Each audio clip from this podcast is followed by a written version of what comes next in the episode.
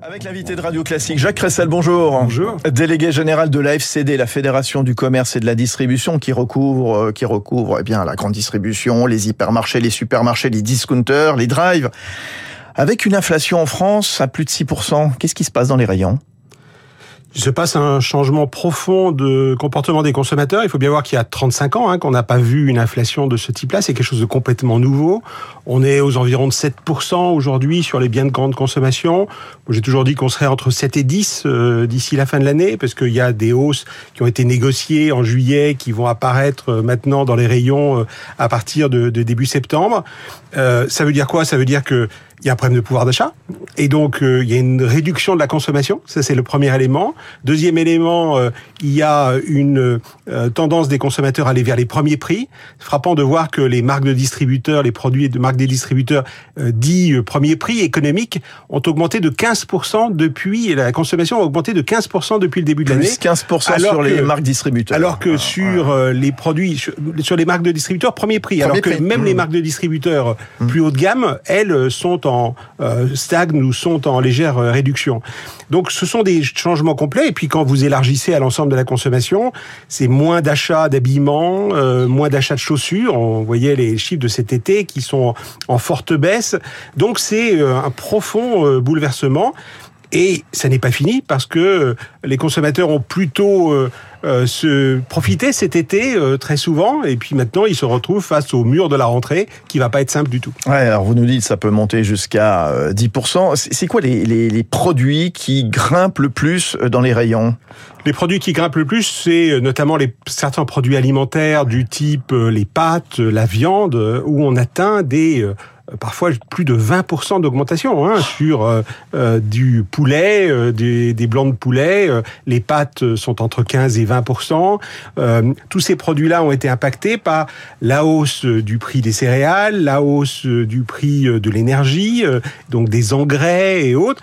Alors il y a des éléments euh, plus positif qu'il faut avoir en tête, qui est par exemple le fait que le marché du blé s'est complètement retourné.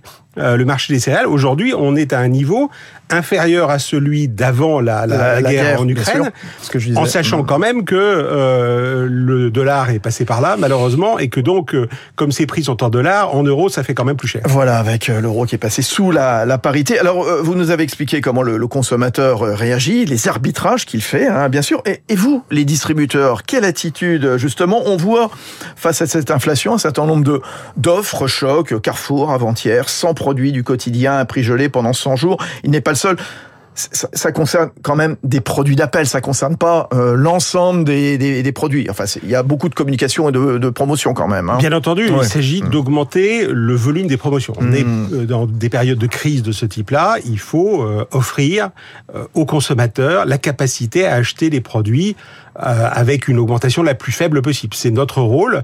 nous sommes, nous avons 10 millions de clients par jour.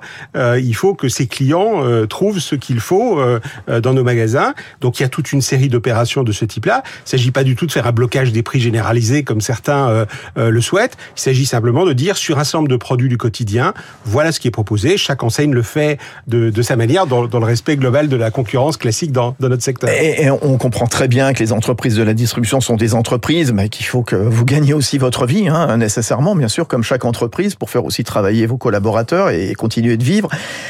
Cette inflation, Compte tenu de ce que vous nous avez expliqué, Jacques Cressel, est-ce qu'elle peut affecter les bénéfices des distributeurs, sachant que voilà, on se précipite plutôt sur les marques premier prix au détriment du reste Je me garderai bien naturellement de faire des prévisions euh, sur euh, euh, les entreprises. Ce qui est certain, c'est que d'une manière générale, l'inflation, quand elle est très forte de cette façon-là, ça conduit les distributeurs à plutôt prendre un peu sur leur marge pour faire en sorte d'aller dans le sens de leurs clients. Donc, ça n'est pas globalement une bonne nouvelle. Ouais. Et ça veut dire que les, les industriels aussi, les distributeurs vont se remettre autour de la table pour tenir compte justement de ces hausses des prix avec peut-être en ligne de mire des négociations sans fin, peut-être. Hein. Ah, on est dans une renégociation sans fin. Hein. Mm. Vous savez qu'on a terminé les négociations normales, habituelles, le 1er mars. Dès le 8 mars, l'ex-ministre de l'Agriculture nous a demandé de nous remettre autour de la table, après nous avoir demandé d'ailleurs la semaine avant d'arrêter les négociations, euh, pour euh, recommencer. Et depuis, on renégocie en permanence à un tel point que, si vous prenez l'exemple des pâtes alimentaires tout à l'heure, on en est au cinquième cycle de négociation depuis le début de l'année.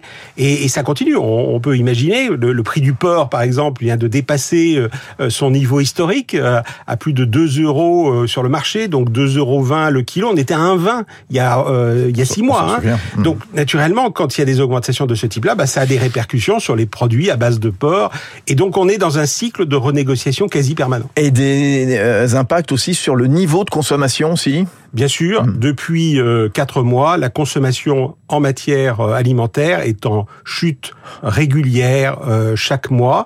On peut penser que malheureusement ça risque de continuer. Et encore plus, ce qui est important, c'est de voir que jusqu'à maintenant, cette consommation elle était portée par une montée en gamme qui était de l'ordre de 2% par an. Cette montée en gamme a disparu. Et donc il y a à la fois une chute des volumes, plus de valorisation euh, des produits et par contre une augmentation très forte des prix euh, à la consommation. On a entendu le président de la République euh, hier en Conseil des ministres parler de la fin de l'abondance. Qu'est-ce que ça signifie pour vous, les distributeurs? Comment les magasins vont-ils s'adapter justement?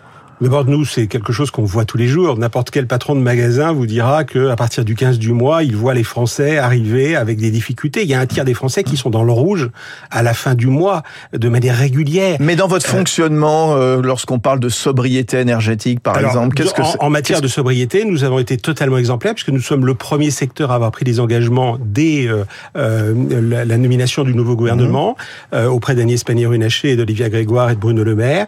Et donc, nous allons diminuer diminuer le chauffage, nous allons euh, euh, mettre en place toute une série de mécaniques pour euh, économiser fortement. On l'a déjà fait. Il faut bien voir que dans tous les magasins, par exemple, on a mis en place depuis quelques années des portes double vitrage sur, ce qu'on appelle le froid, froid positif. Ceci a permis d'économiser 25% de la consommation des magasins en France c'est-à-dire l'équivalent de la consommation d'une ville comme Lyon, rien que cette mesure. Mais, mais quand le gouvernement, par exemple, euh, vous incite, enfin vous demande clairement d'installer, par exemple, des, des panneaux photovoltaïques sur les, les, toits des hypermarchés, immenses toits des, des, des hyper, bien sûr, ça coûte cher, ça. Hein. Oui, ça, ça coûte. Vous y arrivez ou pas? Ça, on, on objectivement, aujourd'hui, on ne sait pas faire. D'abord, c'est une surprise puisque le gouvernement, il y a six mois, nous a dit euh, on regarde ça et puis on avait conclu que c'était pas possible. Ce sont des investissements en milliards d'euros. Hein. C'est 10 milliards ah d'investissements euh, par an. Il faut bien voir que c'est l'équivalent d'une année d'investissement de tout le secteur du commerce. Ah.